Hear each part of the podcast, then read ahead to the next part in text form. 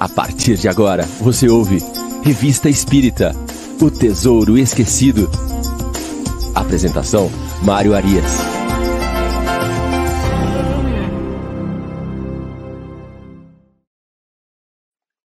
Olá, amigo ouvinte da rádio Idefran. Estamos de volta com o programa Revista Espírita O Tesouro Esquecido.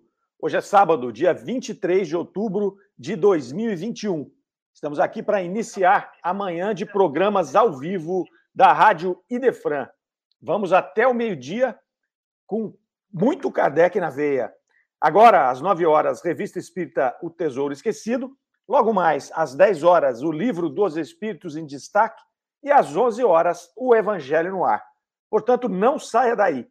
Vamos até o meio-dia com vocês, ok? Hoje é o nosso programa de número 82.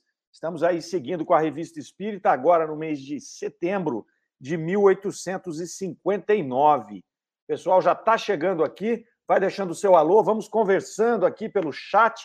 Nós damos aí as nossas boas-vindas a Cristina Portela, dando seu bom dia. Tati Oliveira também está com a gente aqui. Irene Pimenta, lá de João Pessoa, na Paraíba. E a Karen Akari. Pessoal vai chegando aí, a gente vai conversando. Hoje o estudo está muito interessante. Nós vamos aí dando sequência no mês de setembro de 1859 com o artigo Confissão de Voltaire. Bom, nós já falamos sobre Voltaire há uns dois programas atrás. No mês de agosto, Kardec fez uh, um artigo onde ele nos trouxe um diálogo entre o espírito Voltaire e o imperador Frederico. Uh, neste artigo, nós apresentamos ali que Voltaire é, havia sido um filósofo francês iluminista, escritor, e é, como materialista que era, ele fez um trabalho muito forte de combate às doutrinas, às religiões vigentes na época, século XVIII. Foi especialmente combativo com o cristianismo. Fez uma obra muito grande uh, atacando Joana d'Arc, ele chamou de o mito de Joana d'Arc, onde ele derrubava o mito de Joana d'Arc. Então, ele passou grande parte do seu tempo é, tentando combater as religiões e apresentando a sua doutrina, apresentando ah, o iluminismo para aqueles indivíduos ali do século XVIII. E agora vem, vamos trabalhar com esse, aqui, esse segundo artigo sobre Voltaire, que é Confissão de Voltaire. Para aqueles que nos acompanharam no programa anterior, é interessante você fazer uma relação entre a, a, os pensamentos trazidos por, aquela, por aquele artigo, naquele artigo, sobre esse espírito, e o que vai ser trazido agora. Um artigo riquíssimo, que vai nos trazer grandes reflexões. A gente vai trabalhar aí bastante esse artigo hoje, explorando essas reflexões que esse espírito vai trazer. Né? Nós já vamos começar antes com a introdução, que ela já traz uma profundidade bem, bem, bem ampla aí. É, e é isso que sob o meu ponto de vista, nós temos que fazer quando avaliamos uma comunicação mediúnica. É buscar o que é que o espírito está querendo trazer de ensinamento, né? o que, que as experiências dele podem nos auxiliar né, no esclarecimento. É, esse é o ponto de vista de Kardec quando ele coloca comunicações é, de espírito, seja na revista espírita, seja no livro Céu e Inferno. Então, ele sempre usava essas comunicações para explorar né, os sentimentos do espírito, aquilo que ele estava é, fazendo ali naquele momento, quais as consequências dos atos que ele havia tomado enquanto encarnado, quais as relações desses atos com as vidas anteriores. Enfim, a doutrina espírita ela é muito profunda nesse ponto. A gente vai, pode puxando, é como se fosse um fio de um novelo que você vai puxando e aquele fio vai ficar muito longo. E é isso que nós vamos fazer aqui, continuar a fazer e vamos fazer aqui com esse artigo Confissão de Voltaire. Vamos ver quem está chegando aí. Ah, a Gabriela chegou com a gente hoje aqui. Gabriela Lopes, o Reinaldo também lá de Sarandi, no Paraná, Inês Cirilo, Espiritismo Sul, sempre com a gente aqui. Armando Caetano, também nosso companheiro de todo sábado, e o Valdir Fonseca. Valdir, que é esposo da Gabriela Lopes. Muito bem, muito obrigado a todos aí por estar conosco logo cedo, acompanhando a programação da Rádio Idefran aos nossos amigos ouvintes da rádio, que não estão se manifestando aqui também, um forte abraço, um bom sábado a todos. Muito bem, Confissão de Voltaire. Uh, Kardec coloca aqui que o propósito da entrevista de Voltaire Frederic, que foi publicada anteriormente ali, é, era o propósito de instrução, e que ele havia recebido é, de um correspondente de Bolonha uma outra comunicação né, trazida, atribuída ao espírito de Voltaire, e que ele iria colocar na íntegra na revista Espírita, também com caráter eminentemente instrutivo, né, do ponto de vista espírita, mas ele faz uma ressalva aqui. Ele vai dizer que é, o correspondente, antes dele colocar a comunicação na própria carta, ele faz algumas reflexões importantes e que Kardec reproduziria na íntegra aqui. Então, era de fato é, importante para que Kardec pudesse gastar linhas da revista espírita para colocar essas reflexões aqui. E aí ele começa trazendo essas reflexões do, do, do, do, do correspondente da revista espírita. Primeira parte que ele, que ele vai trazer é o comentário desse correspondente dizendo assim: se existe um homem mais que qualquer outro que deve sofrer os castigos eternos, esse homem é Voltaire. A cólera e a vingança de Deus persegui-lo-ão para sempre. É o que nos dizem os teólogos da velha escola. Então ele já está fazendo aqui uma pequena abordagem né, sobre o que vai falar Voltaire, né, sobre o que ele foi. Ele foi um iluminista, um, um combatente do cristianismo, atacou o Cristo, atacou a doutrina do Cristo, atacou a doutrina católica com veemência, né? É, fez combate sério com Joana d'Arc e todos aqueles outros que ele atribui a mitos. Então, o correspondente começa dizendo assim: se existe um homem que merece a fúria de Deus, é Voltaire. Né? Então, ele está fazendo uma provocação. Fazendo uma provocação aqui. Continua. Que dizem agora os mestres da teologia moderna? É possível, dizem eles, que desconheçais o homem não menos que o Deus que falais. Então, ele já está já tá conduzindo esse raciocínio dele, né? porque não foi nada disso que aconteceu com Voltaire. Nós vamos ter a oportunidade aqui de analisar a confissão de Voltaire, né, da sua condição chegando ao plano espiritual, mas ele não vai dar um, um, um, um tratamento, é, ele não vai dar para nós uma visão de um Deus vingativo, de um Deus punitivo. Muito pelo contrário, nós vamos ver isso aqui ao longo do nosso trabalho de hoje. Ele continua: Evitai as paixões inferiores do ódio e da vingança e não maculeis vosso Deus. É importante isso. Ele está fazendo aqui uma, uma reflexão seguinte: nós pegamos as nossas paixões, nós pegamos as nossas imperfeições e nós colocamos essas imperfeições e paixões como se fossem atributos divinos. Então, se nós naturalmente nos encolerizamos, se nós naturalmente nos descompensamos, nós temos ódio, nós temos rancor, né, nós temos revanchismo, nós costumamos atribuir, dar esses atributos ao Criador, com uma potência muito maior. Então, é o Deus que pune, é o Deus que se vinga do indivíduo, que fez alguma coisa contrária às suas leis. Então, aqui ele já começa é, dando esse panorama, dizendo: olha, deixem de fazer isso. Né? Parem de pensar no Criador como um ser carregado de paixões humanas. Então é importante aqui. Olha lá, se Deus se inquieta com este pobre pecador, se toca nesse inseto, será para arrancar-lhe o ferrão e endireitar-lhe a cabeça exaltada e o coração transviado.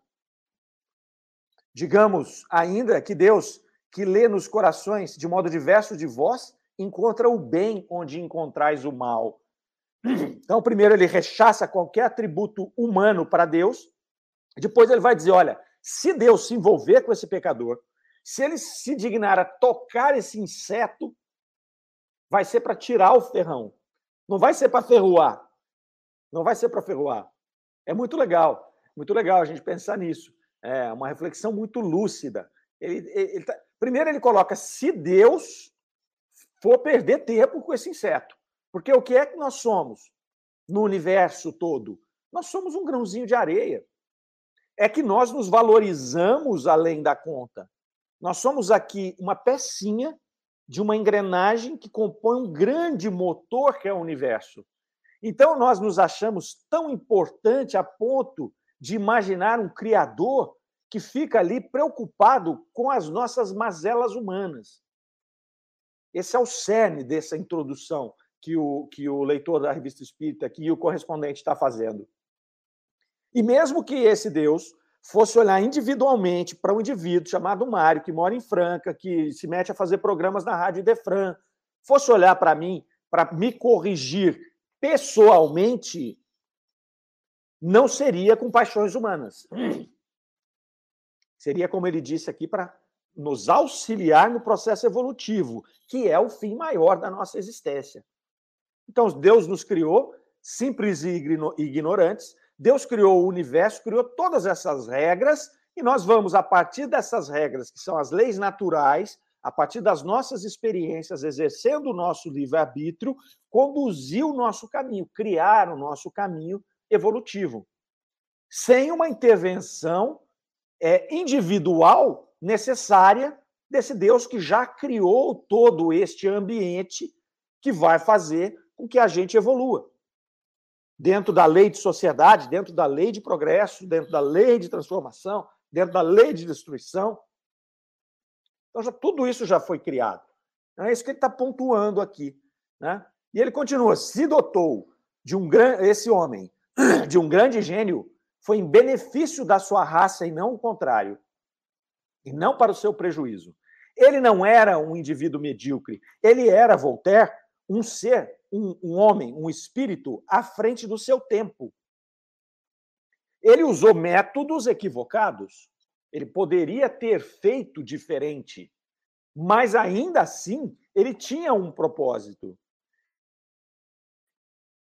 O propósito de despertar a humanidade naquele momento sombrio em que ela vinha de mil anos de subjugação doutrinária uh, da Idade Média, onde os responsáveis pelas religiões vigentes em prol né, do seu poder é, deturparam a visão do Cristo, deturparam os ensinamentos e os ensinamentos e a moral cristão, né, e fizeram coisas absurdas, tais como as cruzadas, a Inquisição e por aí vai.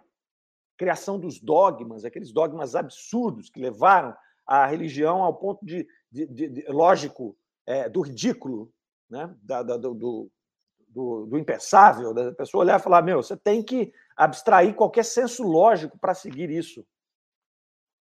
E aí o nosso correspondente continua dizendo assim: agora que ele se orientou, o espírito Voltaire.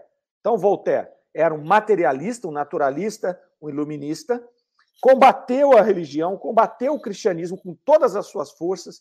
Ele dizia: acordem, deixem de ser manipulados por essas religiões, deixem de ser manipulados, inclusive, pelo cristianismo. Naquele momento, ele não conseguia ver a moral do Cristo, ele não conseguia perceber o que tinha por trás da moral do Cristo. Ele era um trator desbravando uma floresta imensa, com árvores muito frondosas que foram plantadas há mais de mil anos.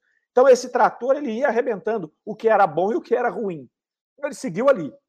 E aí ele vai dizer: agora focado e orientado, jogou fora as patas e os dentes do potro indomável na sua pastagem terrena e vem agora como um doce corcel a Deus, sempre grande, tão soberbo para o bem quanto era para o mal.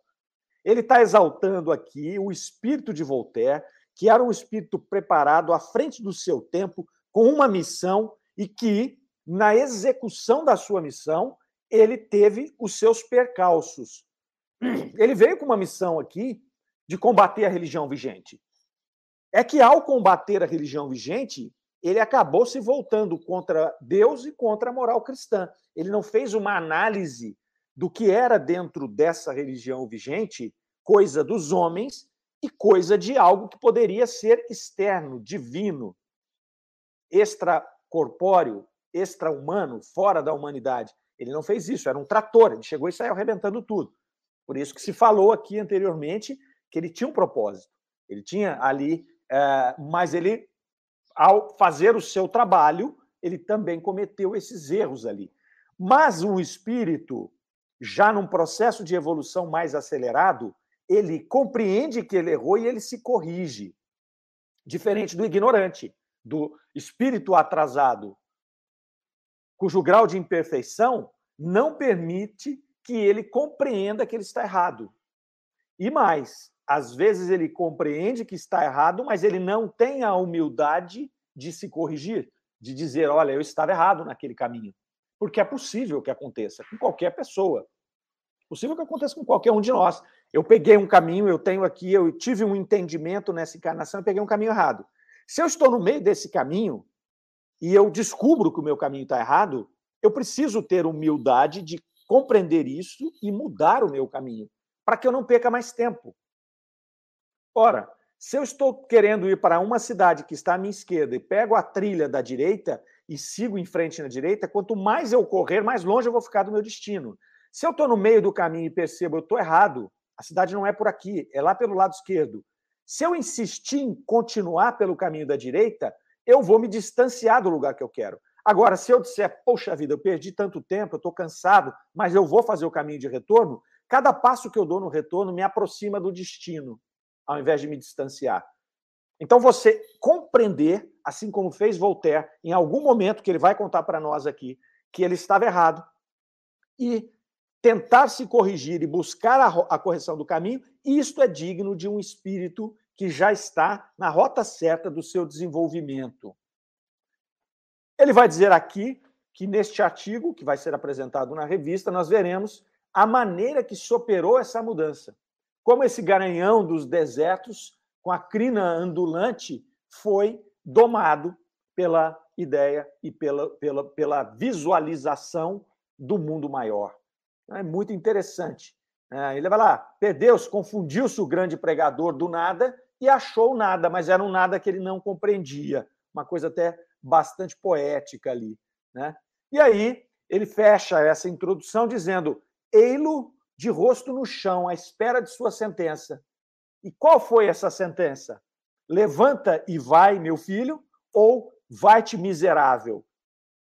Aqui ele fecha a introdução voltando no pensamento inicial que ele teve, de que se tinha alguém que tinha que ser punido por Deus, lançado ao fogo do inferno, seria Voltaire, pelo que fez em vida.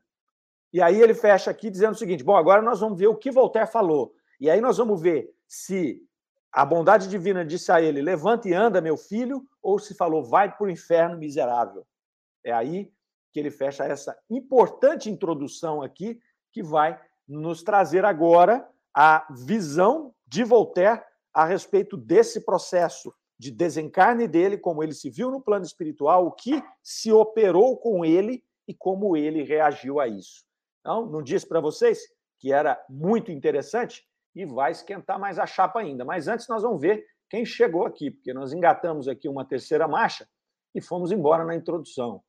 Então, a Dalene Caires chegou às 9h05 lá, dando o seu bom dia para todos os companheiros da sala. A Shirley Rejane, que está com a gente aqui também todos os sábados, ela é lá de Poços de Calda. Fernanda Alvarenga chegou aqui também. Fátima Pradella. A Karen está dizendo lá que Deus é amor e justiça absolutos, exatamente. A Rosário Martins também chegou com a gente aqui. Marisa Ruda, né? a Rejane está ali colocando que gostou até agora desse comecinho. Rosário também. Nós estamos só começando, gente. Vamos chegando aí e agora nós vamos entrar de fato no pensamento de Voltaire, nesta confissão ali. Vamos ver o que, que ele o que, que ele vai nos mostrar. Bom, essa confissão, Kardec vai dizer aqui que ela foi traduzida do inglês, né, extraída da obra do juiz Edmunds, publicada nos Estados Unidos. Então é interessante eh, nós observarmos que a primeira a comunicação de Voltaire, onde eles estabeleceram um diálogo com o imperador Frederico, que nós já mencionamos, estava lá no programa de agosto, quando nós analisamos a revista de agosto, ela foi uma comunicação obtida na França. Esta foi uma comunicação obtida nos Estados Unidos. Né? Ele vai dizer aqui que participaram dois médiums dessa comunicação. Então, foram dois médios, e ela se dá aqui na forma de um diálogo entre Voltaire e o reverendo Wolsey, né, que foi um cardeal inglês do tempo de Henrique VIII. Então, ele usaram dois médiums, isso está no livro do juiz, publicado nos Estados Unidos e foi encaminhado para a revista Espírita, é, o, o, o, correspondente imaginando que seria é, muito útil para os leitores da revista e como instrumento complementar da primeira informação que Voltaire é, trouxe ali, no caso na França, para aquele outro médium que ele se comunicou ali. Pois bem, Voltaire começa então esse diálogo, da, que foi chamado de Confissões de Voltaire. É, ele começa com a frase: Que imensa revolução ocorreu no pensamento humano desde que deixei a Terra. Então ele chega na comunicação alertando para a intensa modificação do planeta. Então ele está analisando como estava a situação do planeta e comparando com quando ele desencarnou. E aí o cardeal Wolsey diz: olha, com efeito, essa infidelidade que vos censuravam cresceu desmesuradamente desde aquela época. Então o reverendo já chega e já dá uma pancada nele. Né? Então, olha, você foi responsável um pouco por isso. Aí quando ele fala dessa infidelidade. E aí Voltaire começa o diálogo. Voltaire vai dizer para ele: infidelidade é em que e para com quem? com referência à lei de Deus e do homem? Pretendes acusar-me de infidelidade porque não me foi possível submeter-me aos acanhados preconceitos das seitas que me cercavam? Olha só, começa uma treta entre os dois espíritos ali. Né? Voltar chega é, ali é, espantado com a mudança que havia sido feita. O cardeal chega e fala: ah, você tem responsabilidade nisso aquilo que você pregava cresceu e modificou a humanidade para pior, do ponto de vista do cardeal. E Voltaire vai dizer a ele: é, você acha que eu fui infiel à lei de Deus ou dos homens? É, pelo fato de eu não me submeter às questões religiosas daquela época, você está me acusando de ter sido infiel. Não veja que agora ele já estava preocupado com a questão da, da infidelidade com Deus e com as leis de Deus antes de voltar a desencarnar, ele sequer ele aceitava a divindade. Ele era materialista, ele pregava o nada após a morte. Ele não tinha nenhum tipo de pensamento que o levasse a considerar a vida futura e quanto menos uma divindade. Então aqui eles começam esse diálogo, né? E, e aí é, é, Voltaire vai dizer ali, né, que essas eram doutrinas humanas e que a alma dele tinha sede de luz, mas que ele não sabia o caminho que ele, que ele ia seguir para alcançar essa luz. A única coisa que ele sabia é que aquele caminho não funcionava. O caminho proposto por aquelas religiões dominadoras, dogmáticas, não funcionava.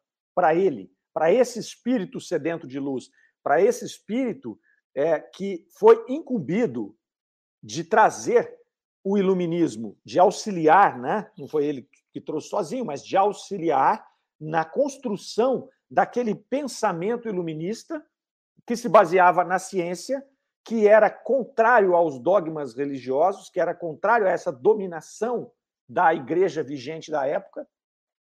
E aí ele vai dizer: não, eu, eu precisava de luz, aquilo não me dava luz. E ele combatia, ele era o trator, que ele passava por cima dessas dificuldades. É, e aí o Osley continua, né? Tá, é, o diálogo ali, né?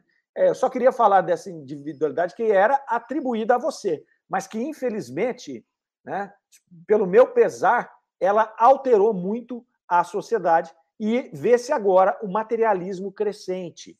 Né? E aí ele vai acusar ele, olha, o vosso desprezo pelas doutrinas em voga, que eram apenas materiais inventadas, que é o que Voltar falava, pelos homens, você achou que ele não poderia prejudicar os espíritos. Porém, espíritos do Skoll de Voltaire, jamais evoluídos, conseguiam captar esta mensagem e conseguiam ampliar sua mente. Mas outros espíritos mais fracos, sem esta condição de raciocínio, eles acabavam aderindo ao materialismo e acabavam se envolvendo neste processo, é, dificultando a retomada do caminho. Então, essa é a, a, a discussão que começa ali. Né? Então, ele vai dizer: olha, aquilo que você trazia como a negação desses dogmas, muitos entendiam como a negação de Deus. É isso que ele está acusando Voltaire aqui, dessa infidelidade. É, Voltaire vai dizer: olha, não tenho nada com isso, eu tinha uma missão para fazer aqui.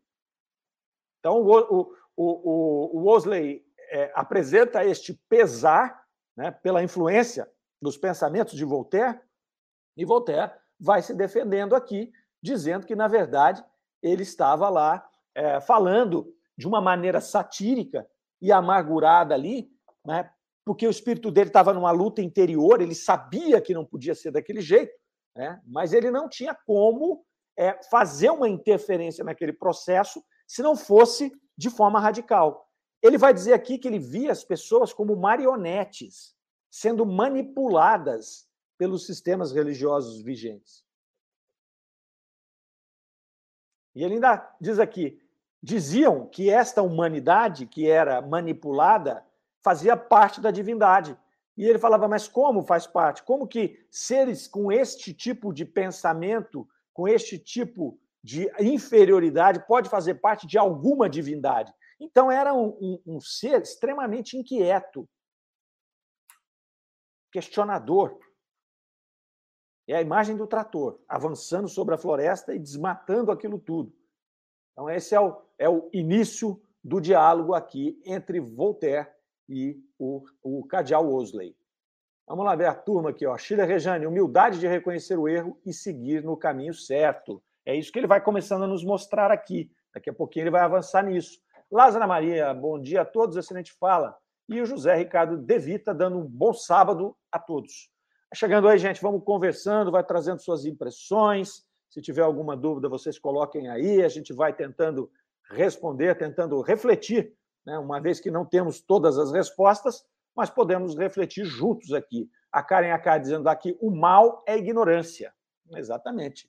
É, nós só, quando somos maus, só somos por ignorância mesmo ignorância das leis de Deus, ignorância do nosso propósito, ignorância da nossa condição espiritual, é, ignorância da nossa condição social, quando nós é, resolvemos é, agir de maneira a fazer o mal para o nosso semelhante, para aquele que caminha conosco, que é o nosso irmão, que precisa chegar ao fim da jornada como nós, é, em processo de evolução espiritual. É isso aí, a pura ignorância. Vamos lá. Continuando aqui, Voltaire vai dizer que reconhece que, em alguns casos, as suas opiniões tiveram influência nefasta, mas que ele tem a convicção agora, entendendo a coisa sobre um, um, um ponto de vista mais elevado, é que também tiveram o seu, o seu lado bom.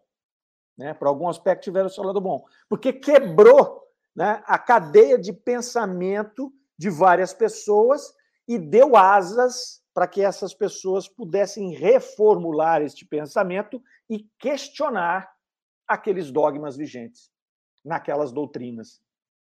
Então é assim, às vezes a pessoa vem ah, você tem uma crença muito forte em qualquer coisa que seja, uma pessoa vem e destrói sua. Sua crença né?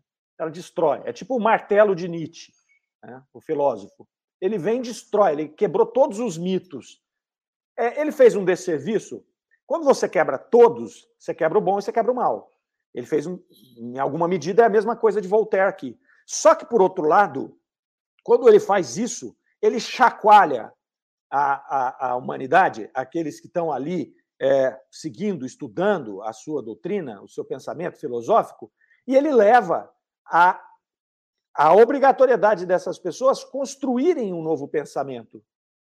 E nós vamos ter aqueles que vão ficar só com os cacos, e nós vamos ter aquele que vai reconstruir o bom. A partir destes cacos, eu vou reconstruir aquilo que é bom e separar aquilo que é mal. É isso que Voltaire vai nos dizer aqui que existiu um lado bom do trabalho dele, do processo dele. É, me, me chama a atenção, gosto disso, sabe? Porque ele não fica se vitimizando.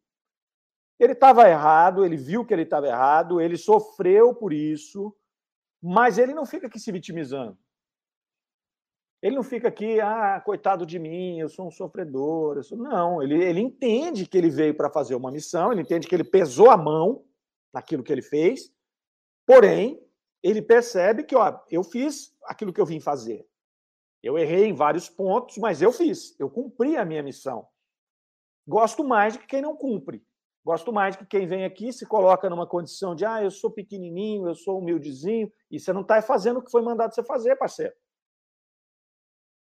Não venha com essa capa de humildade, de pequenez, não. Nós estamos aqui com um propósito. Arregaça as mangas, toma um café e vai fazer o seu trabalho. Vai fazer o seu trabalho. E aí Voltaire continua. Se em mim a parte espiritual se houvesse desenvolvido tão bem quanto a material, eu teria podido raciocinar com mais discernimento. Então, ele caiu no mundo com uma missão de, junto com outros, trazer o pensamento iluminista, um pensamento racional, um pensamento científico para a humanidade. Ele abortou, aboliu, através dessas luzes do iluminismo, que por si só são materialistas, são materiais, são cientificistas, ele acabou não dando espaço para que a luz espiritual dele fizesse parte desse processo. Mas hoje, olhando em perspectiva, a gente vê que talvez tivesse que ter sido assim. Porque tudo, a espiritualidade, ela estava muito contaminada pelas religiões vigentes naquele momento. A mensagem do Cristo estava deturpada. Né? Nós tínhamos e temos até hoje pessoas que compreendem a hierarquia, por exemplo, da Igreja Católica, mas serve para as outras religiões. Eu não estou falando mal aqui da Igreja Católica, eu estou só destacando essa questão da hierarquia. As pessoas entendem é, Papa como o intermediário direto de Deus. Então, tudo que ele fala, tudo que ele fala, se eu sou um seguidor mais ferrenho, eu vou ter que entender que ele está falando ali é, com a voz de Deus. Então não tinha jeito de você dar espaço no iluminismo para encaixar ideias religiosas. O mais perto que aconteceu disso foi a doutrina espírita, que se embasou numa ciência de observação. Então foi preciso quebrar esses mitos com o martelo, igual Nietzsche fez, para que depois a gente pudesse, de cá, com os cacos, construir algo que é a doutrina espírita. E nós estamos aí há quase dois séculos e não conseguimos ainda absorver toda a profundidade que essa doutrina nos trouxe. É natural. Se nós olharmos o cristianismo, dois séculos depois do Cristo, ele também não tinha sido absorvido pela humanidade. Sequer foi absorvido hoje, mais de dois mil anos depois. Mas há 200 anos, ele era pouco mais que uma seita judaico, judaica. Então é assim, leva tempo para amadurecer. Leva tempo. Então, este é um processo. E o iluminismo fez com que é, se quebrasse esse, esse, essa, esse acabouço de vidro que prendia os seres para dar condição, para dar essas asas ali. Mas Voltaire havia perdido de vista a imortalidade da alma. Então ele focou-se no materialismo. Não tem jeito, é assim que funciona. A gente ganha algumas coisas e a gente perde outras. É, então, ele combatia a religião cristã por conta das coisas materiais. E ele não teve tempo de avaliar, ele não queria ali reformar a, a religião cristã. Ele queria destruir tudo para que pudesse nascer, a partir dali, um novo pensamento.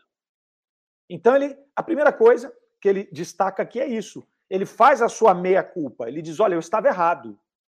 Eu pesei a mão. Eu forcei a barra. E eu sofri por isso. Né?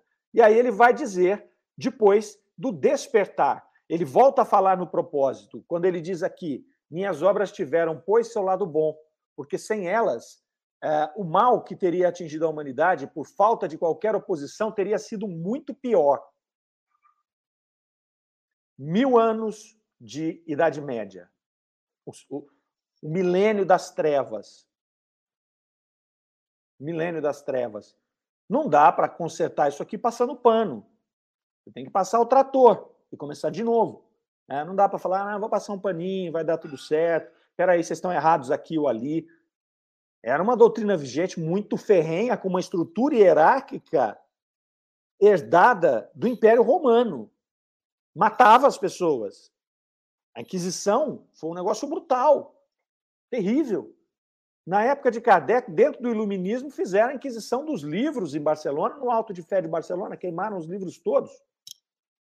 Não dá para fazer uma revolução no pensamento como essa, tentando tirar aquilo que acha que não fale e colocando outras coisas. Não tem jeito de fazer assim.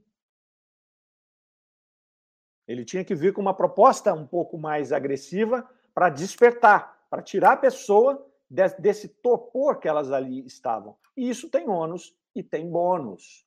Não tem jeito. Beleza, lá, ó, Luciane Luciane Cunha, 933, dando o seu bom dia.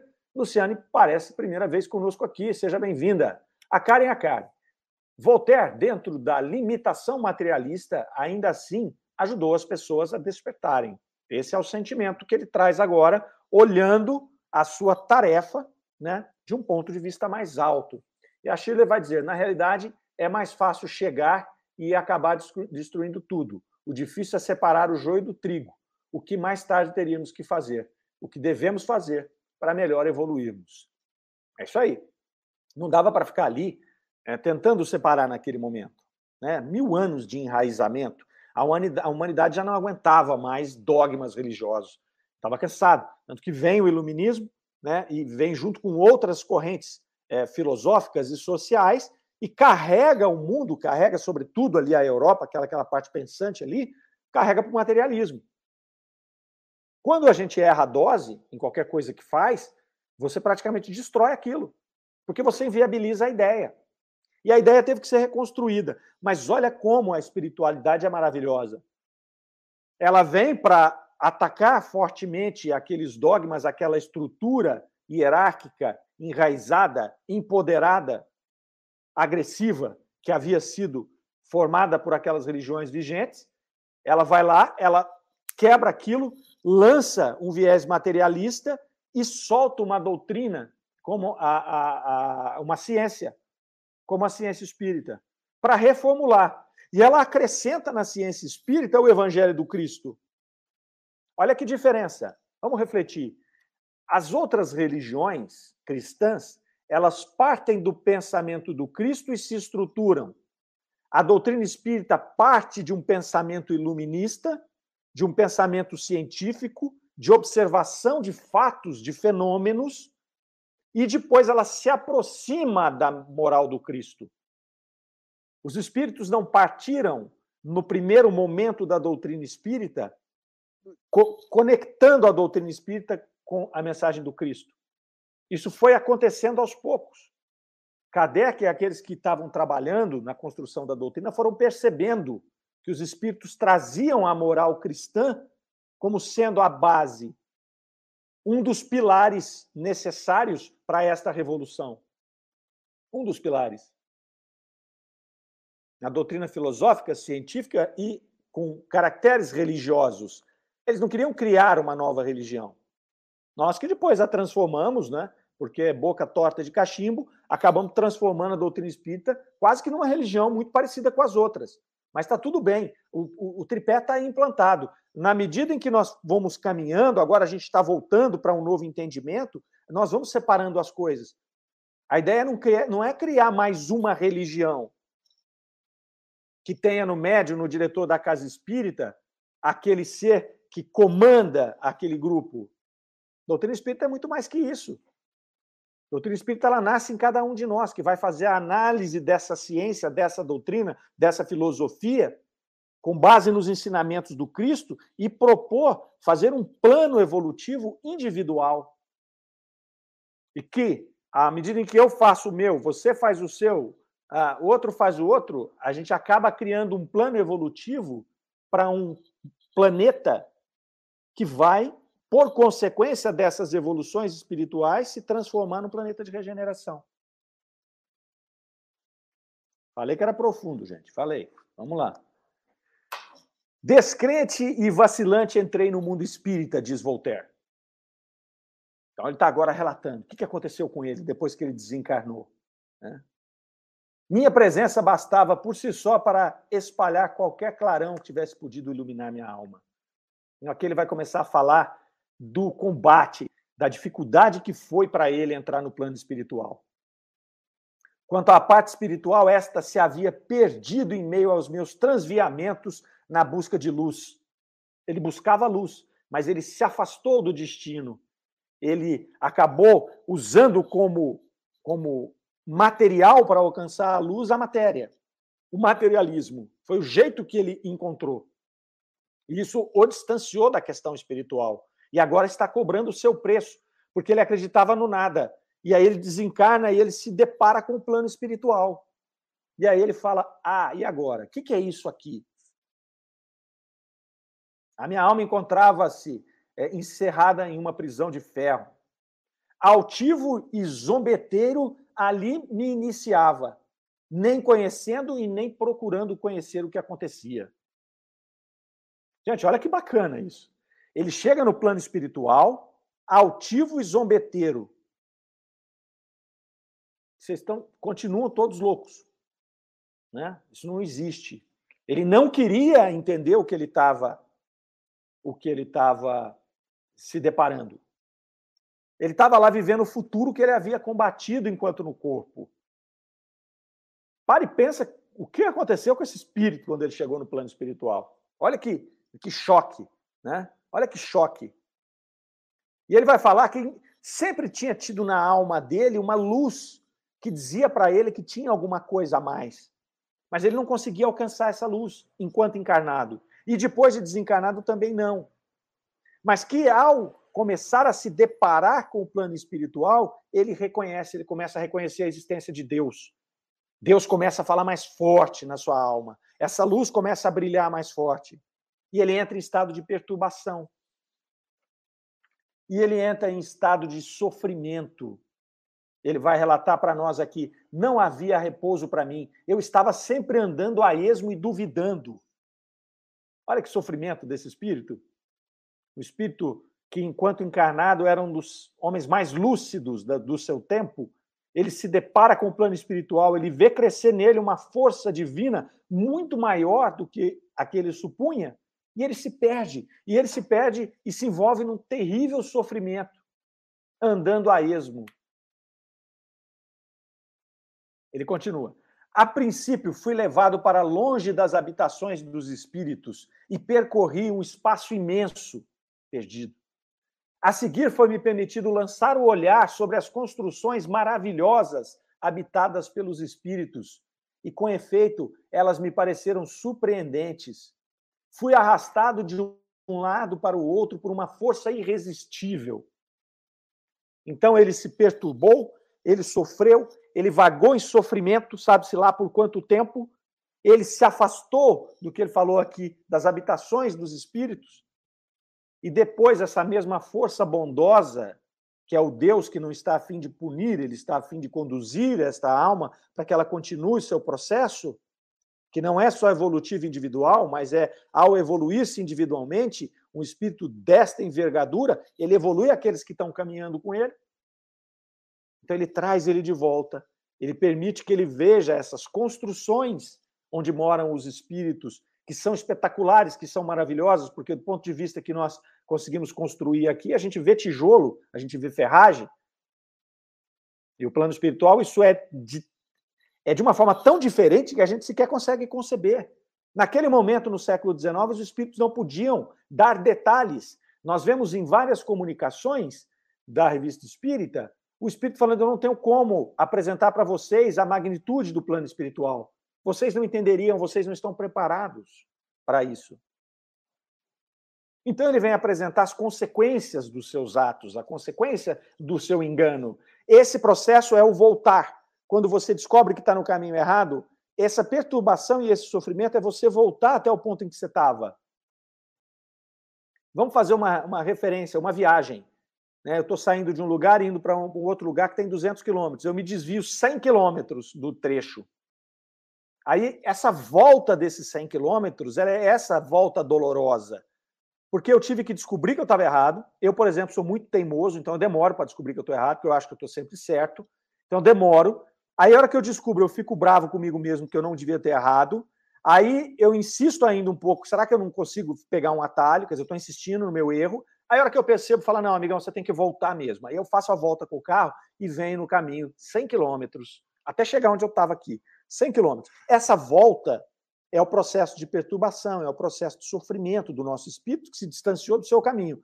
Aí, mas se eu chegar e aproveitar essa volta, esse sofrimento, e prestar mais atenção nas placas, na hora que eu retomar o caminho certo, aí eu vou chegar com mais precisão no local onde eu ia desde o começo. Essa analogia, a mim, me parece bem interessante, até porque eu já fiz isso centenas de vezes, e foi errar esse caminho e voltar. Pois bem, ele reconhece ali o seu erro, então, ele vai nos informar aqui, ó, foi então que o meu coração começou a sentir a necessidade de expandir-se. Tornava-se urgente uma companhia qualquer, porque eu me sentia queimado pelo desejo de confessar o quanto eu tinha sido induzido ao erro Olha a mudança, olha a transformação desse espírito depois desse sofrimento, dessa perturbação. Ele queria alguém que ele pudesse se confessar. Penso tanto que é difícil para um positivista como esse, um iluminista, se confessar errado com relação às suas crenças. Há algo mais profundo na sua crença, que era o materialismo, o nada, a inexistência de Deus, de um ser superior. Ele tinha descoberto que ele estava errado e ele queria apresentar isso. Enfim, eu tinha caído de tal modo num cansaço e na humilhação que me foi permitido reunir-me a alguns habitantes. Bonito, né? Enquanto eu não faço o processo, enquanto eu não humildemente falo, eu estou errado, eu entendi que eu estou errado, a espiritualidade não consegue me ajudar. Foi-me permitido reunir-me com alguns habitantes daquele local, para que ele pudesse fazer a sua confissão, para que ele pudesse ser ajudado no seu caminho. Maravilhoso. Nós vemos outras tantas comunicações de espíritos no mesmo processo. Enquanto eu estou perdido, enquanto eu estou no caminho errado, enquanto eu estou perturbado, eu não consigo ser atingido por aqueles que me querem bem, pelo meu anjo guardião, pelos amigos espirituais familiares, por aqueles que estão trabalhando no meu processo evolutivo, que trabalharam no meu processo reencarnatório. Eles estão lá. Deus está lá, mas eu não consigo acessar. Eu estou perturbado, eu preciso me acalmar, eu preciso esperar com que, que, aquele, que aquela água turva se decante. Aí eu vejo, oxa, tem pessoas aqui, agora eu posso falar com elas. Elas sempre estiveram lá. Quem estava perturbado era ele. Por isso que ele não conseguia fazer ali. E aí ele faz a sua confissão. Eu via quão grande tinham sido os meus erros e quão maior deveria ser a minha reparação para espiar. É um espírito grande. É um espírito grande. Sabia que é o seguinte: eu errei, eu descobri que eu errei, agora eu tenho que corrigir isso aqui. Penetrado pela gratidão ao Criador, infinitamente sábio, que sinto ter sido um instrumento para auxiliar os espíritos dos homens a voltar-se para o exame do progresso. Aí ele começa a acalmar e ele começa a ver, porque ele estava num sentimento de culpa enorme, ele começa a ver o lado bom. Calma, os espíritos falaram para ele: calma, não foi tudo tão ruim. Você ajudou as pessoas a mudarem um pouco o rumo do seu progresso, a retomarem a autonomia das suas vidas. É a bondade divina que não está acusando ele. Olha, tá vendo o que você fez? Como o cardeal fez lá no começo da, da, do diálogo. Lembra que os dois brigaram ali, agora há pouco que a gente falou? Os dois tiveram uma, uma, uma desavença justamente porque o cardeal o acusou de ter feito só coisas erradas? Aqui não. Aqui ele começa a perceber que ele, sim, foi conduzido, é, foi induzido ao erro, errou, mas que tem as coisas boas, ele cumpriu parte da missão dele. Achei legal, nosso objetivo é melhorarmos moralmente através do conhecimento lógico e racional. E aí a Karen, a Karen, o iluminismo ajudou na introdução à doutrina espírita, o pensamento livre, investigativo, sem dogmas e preconceitos. É, aí. É isso. É? A Shirley. Construções da morada dos espíritos, da matéria, desenvolvida em dimensões desconhecidas por nós. Vários falam, vários falam na revista espírita dessas construções, dessas habitações. E a gente fica aqui fazendo relação com o que a gente tem para lá e fica numa briga que não vamos entrar aqui não, que tem coisa bacana para ver aqui. Ah, Armando Caetano, pelo estudo de hoje, acho que todos nós que procuramos aprender mais sobre a doutrina espírita somos e temos uma fração de Voltaire. É, porque a gente não aceita as cordas que eles nos impõem para nos transformar em marionetes. É não é, Amanda? É isso aí. A doutrina espírita trouxe isso. Ela trouxe a fé raciocinada. É tipo assim, cara, não venha me falar uma bobagem ilógica, porque eu passei do ponto de acreditar nisso. Eu não preciso mais acreditar nisso por medo. Agora eu preciso de algo racional, positivo, se possível, cientificamente comprovado. Né? A Karen concordando com o Armando, precisamos aprender uh, o quanto a razão precisa estar de mãos dadas com as leis divinas de amor. Então, traz o positivismo, o iluminismo, a ciência positiva e aproxima da moral cristã. Para quê? Para que a gente capte a essência da moral cristã e não o que fizeram com a moral cristã transformaram-na em um objeto de, de imposição do seu poder. Transformaram-na em cordas para travar as marionetes e conduzia a humanidade segundo os seus interesses políticos, de poder, econômicos. A doutrina espírita vem como o citado martelo de Nietzsche, quebrar isso e fazer um tripé, ciência, filosofia e aspecto religioso, para poder reformular isso. Estamos só começando, gente. Estamos só começando. Estudar Kardec nos traz essa clareza. Opa, peraí, vamos colocar as coisas no lugar certo. Né? Embarcou no materialismo quem já tinha a negação de Deus. A Darlene Caire está nos dizendo lá. Exatamente. Os espíritos mais fracos embarcaram ali naquele processo. Bom, vamos lá, vamos lá. Muito legal aí essa intervenção de vocês. Uh, Kardec agora vai fazer, depois que ele termina esta confissão, né, dizendo lá, penetrado de gratidão ao Criador infinitamente sábio, sinto ter sido um instrumento para auxiliar os espíritos dos homens a voltar-se para o exame e o progresso. Assim, Voltaire terminou a sua confissão. E Kardec vai agora fazer um, um longo comentário sobre esta comunicação tão interessante, e ele vai dizer: olha, se você comparar as duas comunicações, aquela do mês de agosto e esta agora de setembro, da Revista Espírita, você vai ver o seguinte: aqueles que forem muito aficionados à forma vão dizer que são dois espíritos diferentes, porque a forma de escrever é diferente. Mas aqueles que conseguem se aprofundar no conteúdo, no pensamento do espírito, vão ver que não há contradição de pensamento. O mesmo pensamento com que o espírito Voltaire se comunicou na França foi o pensamento que ele se comunicou nos Estados Unidos. E aí ele justifica que os estudiosos da doutrina espírita têm que buscar a essência do pensamento. Porque o processo mediúnico, ele se dá de uma forma muito complexa. Então, aquele espírito que se comunicou na França com aqueles médiums, ele encontrou naqueles médiums uma ferramenta capaz de produzir aquela forma. Ao passo que esse mesmo espírito se comunicando nos Estados Unidos com os outros médiums, com o outro médium, ele encontra uma outra forma para se expressar. Porque o médium é o instrumento. Se eu tenho dois instrumentos musicais, um afinado de um jeito e outro afinado de outro, eu vou ter dois sons diferentes, tocando a mesma nota. E o que é a nota? A nota é o pensamento do espírito. Mas conforme a afinação do instrumento, vai sair a música. Mas para um músico experiente, ele vai saber que aquilo é um Lá, é um Si, é um Dó, é um Ré. Percebe? É isso que Kardec está dizendo aqui. Ele vai dizer que quando Voltaire chegou para fazer a comunicação, ele não trouxe o registro civil. Então, sim, é importante você observar e você até questionar: será que é Voltaire ou não? Mas Kardec estava preocupado com o pensamento do espírito, com os ensinamentos que o espírito trazia. E aquilo que foi visto nesta comunicação espetacular, ele se aproxima do pensamento de Voltaire, se aproxima das situações de consequências do trabalho de Voltaire. Não tem nada aqui que você olha e fala: Isso aqui é um absurdo, isso aqui não tem nada a ver, não se conecta com Voltaire. Então, Kardec chama atenção para isso. E ele vai dar aqui alguns exemplos, fechando o artigo, né, de algumas comunicações que foram dadas pelo mesmo espírito em lugares muito diferentes e que apresentam esta diferença de forma, mas o conteúdo, o pensamento do espírito se mantém intacto. Ele vai trazer doutrina espírita, ciência espírita na veia no final do artigo. Não é? É maravilhoso.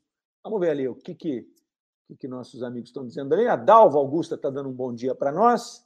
A Shirley, é preciso separarmos o pensamento materialista do materialismo. A matéria foi criada por Deus para auxiliar o espírito. O problema é o mau uso da matéria pelo espírito. A matéria é obra divina. A matéria faz parte, a matéria é o processo, é, ela é a ferramenta que nós usamos aqui, sobretudo encarnados, onde nós temos, digamos assim, a matéria na sua mais densa forma, e a usamos como instrumento para poder exercer o nosso livre-arbítrio e entender aquilo que nós já aprendemos e treinar e executar e transformar aquilo em automático e eliminar aquelas nossas más inclinações que nós ainda trazemos em nosso espírito, enfim, colocar à prova. A matéria é abençoada, né? a matéria foi a, a, a criada por Deus, estruturada por Deus, e aí a gente segue utilizando esta matéria. E a Dalva Augusta está lá, gostaria de saber se quando nossos amigos desencarnam, poucas semanas, é, em poucas semanas a gente sonha com eles. É comum. É comum. É comum a gente sonhar com eles e é comum. É, às vezes, nesse momento, você está até reencontrando esse amigo, às vezes você está só relembrando fatos que você é, passou da sua vida com esse amigo. Mas o interessante é que se você sonhou com esse amigo, né, ao se despertar, e mesmo naquele momento de sonho, você está conectado com ele de alguma maneira. Se ao se despertar você se enche de alegria por ter reencontrado esse amigo desencarnado e aproveita e faz uma prece para ele, com certeza ele vai estar uh, lá no plano espiritual batendo palmas né, por essa lembrança e por esse envio de pensamento positivo que tanto ajuda aos seres desencarnados, assim como ajuda a todos nós. Perfeito, meninos. Vamos fechando aqui o nosso programa de hoje, vamos abrindo espaço para o Livro dos Espíritos em Destaque. Eu vou voltar com vocês no Livro dos Espíritos, então se quiserem ficar por aí, toma um cafezinho. Hoje vou eu apresentar com uma turma grande lá o Livro dos Espíritos, vamos até às 10 horas. Tá joia? Rádio Defrão, amor está no ar. Fiquem com Deus. Até a semana que vem. Você ouviu Revista Espírita O Tesouro Esquecido.